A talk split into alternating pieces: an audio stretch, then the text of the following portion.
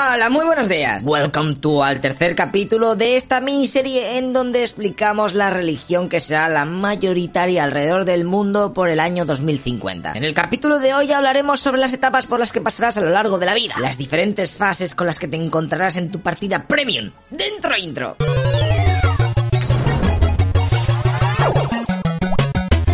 Después del formateo y la instalación de un pack básico de sonidos, Llegarás al mundo y se te asignará dos padres o tutores que serán los encargados de ayudarte en los primeros niveles. Y a la vez están considerados como tutorial. De ahí lo de que son tus tutores. ¿eh? Con cada parche que sacan intentan que este periodo en el que te toca aprender los controles, configurar la sensibilidad del ratón y más o menos los conceptos básicos, se intenta que pase más rápido. Ya que la experiencia de juego en este periodo es muy repetitiva y aburrida. Andar, hablar, escribir, leer, serán pequeños logros que se desbloquearán tras hacer algunas quests en los primeros niveles. Luego te tocará ir a una escuela en donde compartirás tiempo con otros jugadores de tu mismo nivel. Así que tranquilo, que esto normalmente está balanceado y soléis tener todos más o menos la misma experiencia. Este lugar, principalmente, para lo único que sirve es para subir de nivel más rápido. De hecho, hace varios siglos no existía este modo, así que espero que lo aproveches. Y también el colegio ayuda a buscar gente para hacer misiones en cooperativo. Y aquí tienes un montón de secundarias que te subirán puntos en todo lo relacionado con compañerismo, relaciones entre personajes e incluso misiones más tochas, como el amor.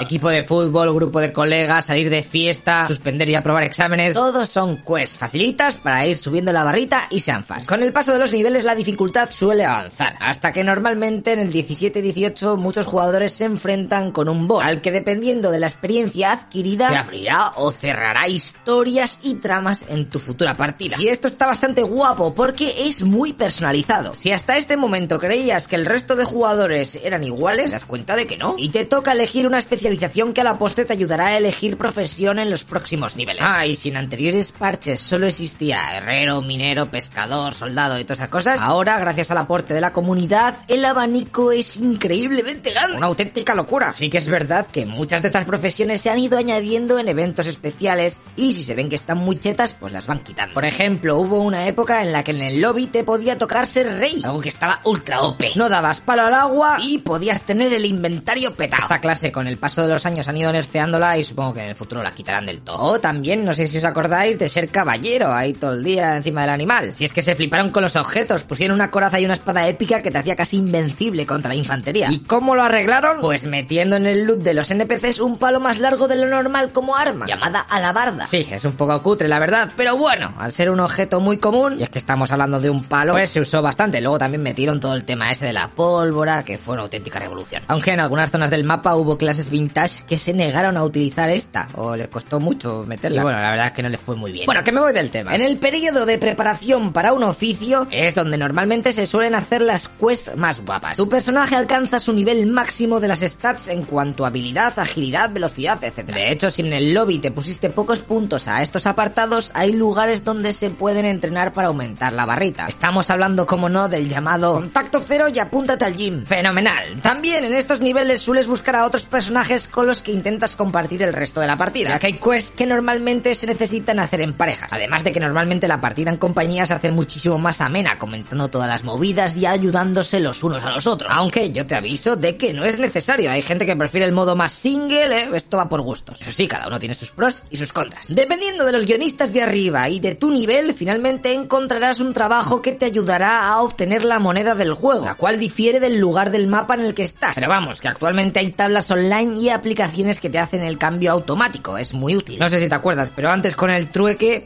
eso era un follón del horror. Y había saco de timos, ¿eh? Por eso tuvieron que instalar lo del dinero en humanos. Con estas divisas, además de pagar la suscripción al servidor con los llamados impuestos, podrás comprar objetos que solo servirán para esta partida. Repito, solo sirven para la partida que estás jugando. Cuando te desconectes y te vayas para el lobby, va a dar igual si eres rico o pobre. Allí el dinero no tiene valor. Solo existe en el server de la Tierra. Bueno, y el tier 1 y en el tier 2 también lo he puesto hace unos años. ¿De acuerdo? Yo lo digo porque se han dado casos de que la gente se muere y se pone a quejarse porque ellos creían que el objetivo era pillar cuanto más dinero mejor. Y no, ¿eh? No te va a hacer ganar más puntos de experiencia morir con 100 millones de euros en el banco. Puede ser un capullo igualmente. Aunque no nos vamos a engañar, cuanto más dinero obtengas, más objetos VIP se te desbloquearán, incluso zonas del mapa. Volviendo al tema del trabajo, la verdad es que esta etapa está bastante poco currada. Llevan diciendo que iban a traer actualizaciones en la versión 1900 pero aquí seguimos esperando. Se rumorea que están trabajando en una gran actualización en la que se va a intentar sustituir el periodo de trabajo para que lo hagan unos minions o máquinas, como quieras llamar. Pero vamos, que me da a mí que aún queda para que veamos eso. A lo mejor en la próxima partida, ¿eh? eh who knows. Ahora mismo prácticamente trabajar se repite a hacer varios combos de teclados y poco más, ¿eh? Control C, control control todo el rato repetir. Durante este periodo de tu partida se suelen buscar bonus de puntos, ¿eh? Como es el tener un hijo. Ya que al hacer eso abres una slot nueva en el servidor para que se meta un nuevo usuario. Este bonus, que se puso en un principio para que más jugadores pudiesen conectarse, con el paso del tiempo se ha desmadrado. En algunas zonas del mapa hay gente que directamente se ha puesto a explotar este logro. Aunque sí que es verdad que con la actualización 2000 el número de puntos que han dado al final de la partida por tener un hijo ha bajado considerablemente. Y esto ha hecho que mucha gente pase de hacer ese pateo. Tenía el 7, 8, 9, ¿qué pasa aquí? Los siguientes niveles, según la rama que hayas elegido, te descubrirán nuevas formas de conocimiento. Perderás RAM, sí, pero ganarás espacio en el disco duro. Además de que tus cualidades que habían llegado a su culmen por los niveles 20-30 empezarán a disminuir poco a poco. Algunos jugadores intentan luchar contra este nerfeo de su personaje con posturas raras, cambiando el combustible o incluso haciendo cambios en la skin de su personaje. Pero vamos, que lo único que consiguen es ralentizar lo inevitable. Tío, con el uso, la skin de tu personaje se está gastando. Y por ello, en algunos lugares del mapa se ha optado que para facilitar los últimos niveles y que sean un poquito más de relax, pues que los usuarios dejen de trabajar y aún así ellos recibirán dinero para sobrevivir. La jubilación. Y aquí es entonces cuando mucha gente de niveles altos aprovecha para viajar o jugar a minijuegos. Algunos de ellos, ya te digo, aburridos y de pago. Pero bueno, cada uno afronta sus últimos niveles como quiere. Y lo que llega ahora es el principio del fin. Al final de la partida, tus periféricos empiezan a dar problemas. La memoria cada vez tarda más en leer los datos. Y el microprocesador, al no haber sido limpiado en todos estos años, ¡buah! rasca por falta de ventilación. Madre mía, ¿y se puede hacer algo para arreglar esto? Pues lo siento, pero no. Por lo menos no ha metido ninguna actualización que yo conozca. Y es que cuando firmaste tu contrato para entrar a jugar en la Tierra, se establecía que tu partida tenía una duración que variaba desde el nivel 0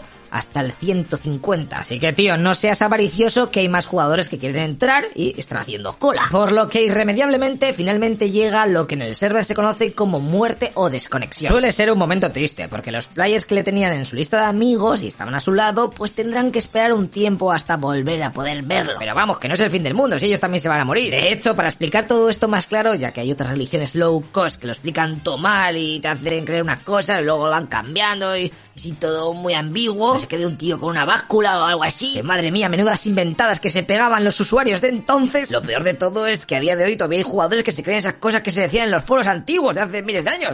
¿Estamos locos? Así que tranquilos. En el próximo capítulo sobre el lecheísmo ilustrado hablaremos sobre la muerte, ¿eh? ¿Sabes lo que nos espera después? Pues te lo voy a explicar. Está bastante guapo, no hay que estar tristes. Venga, hasta luego, loco Pixas.